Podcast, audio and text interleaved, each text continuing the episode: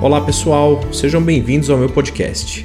Sou o Dr. Wagner Hernandes, obstetra especialista em gravidez e parto de risco, e vou ajudar você a ter uma gravidez mais tranquila e saudável através de conteúdos semanais atualizados de altíssima qualidade. Fala pessoal, tudo bem? Vindo aqui para gravar para vocês aí um episódio extraordinário por conta aí obviamente do coronavírus. Como vocês devem ter acompanhado na mídia, ontem, dia 25 de fevereiro de 2020, a gente teve o primeiro caso de coronavírus confirmado. Foi num senhor de mais de 50 anos que está no hospital israelita Albert Einstein. E aí eu queria colocar então um pouquinho para vocês qual é a real de tudo isso, para que vocês não entrem em pânico, entendam um pouco melhor como é que a gente pode evitar e também entendam um pouco de qual é a repercussão disso na gravidez e para o bebê de vocês.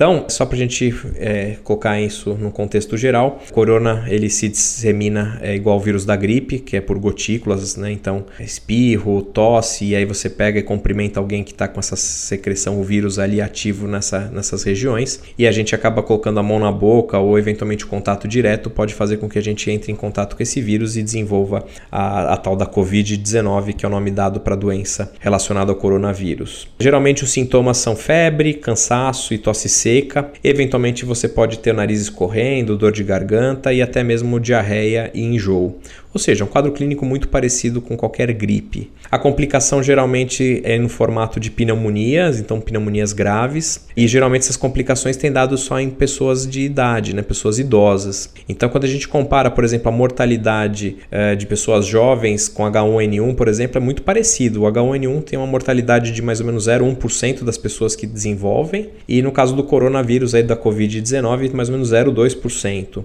Então, esse é o primeiro ponto que eu coloco para vocês, para vocês vocês não ficarem aí desesperados achando que é uma doença extremamente letal, o que não é verdade. Mas obviamente a gente tem que cuidar, porque justamente a gente não sabe bem como vai ser a repercussão disso para as grávidas. E aí falando um pouco das grávidas, a gente tem aí por enquanto dois é, reports aí falando de 18 grávidas que tiveram o tal do COVID-19. É, nenhum dos bebês dessas mulheres nasceu com o COVID-19, então isso é uma coisa para tranquilizar vocês de saber que não houve transmissão, né? Na verdade não nasceram todos esses bebês, mas até agora não existe nenhum relato de transmissão é, vertical do coronavírus, tá bom? A gente tem por enquanto dois bebês que tiveram o coronavírus, um com 17 dias de vida e outro com 36 horas de vida. Ambos estão bem também, não tiveram nenhum tipo de complicação, mas já tem dois casos relatados. Então, pelo que a gente tem visto, é, a gravidez em si, felizmente, não foi um, um potencial de prejuízo, aí como a idade dos outros pacientes. Mas a gente sabe que a grávida, as gestantes fazem parte de uma população de mais suscetibilidade para doenças respiratórias graves, né? Na época do H1N1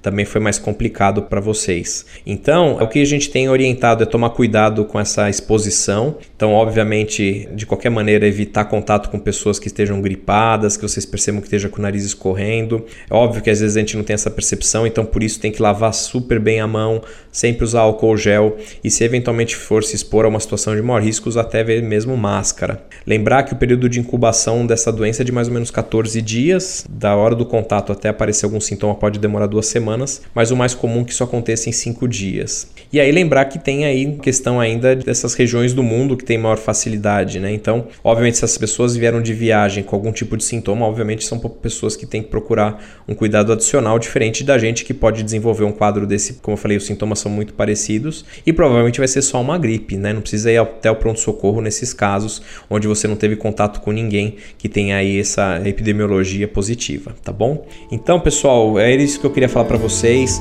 É, fiquem tranquilos por enquanto, tá tudo bem e mesmo que isso se dissemine no país, parece que é, não vai ser nada diferente do que já foi uma gripe. Então, não quero que ninguém entre em pânico. Se tiver alguma informação adicional nova, obviamente eu vou voltar aqui para falar com vocês. Mas a ideia por enquanto é essa. Qualquer dúvida que vocês tenham, escrevam para mim aí no arroba Dr. Wagner Hernandes e a gente vai se falando. Até semana que vem, pessoal. Um abração. Tchau, tchau.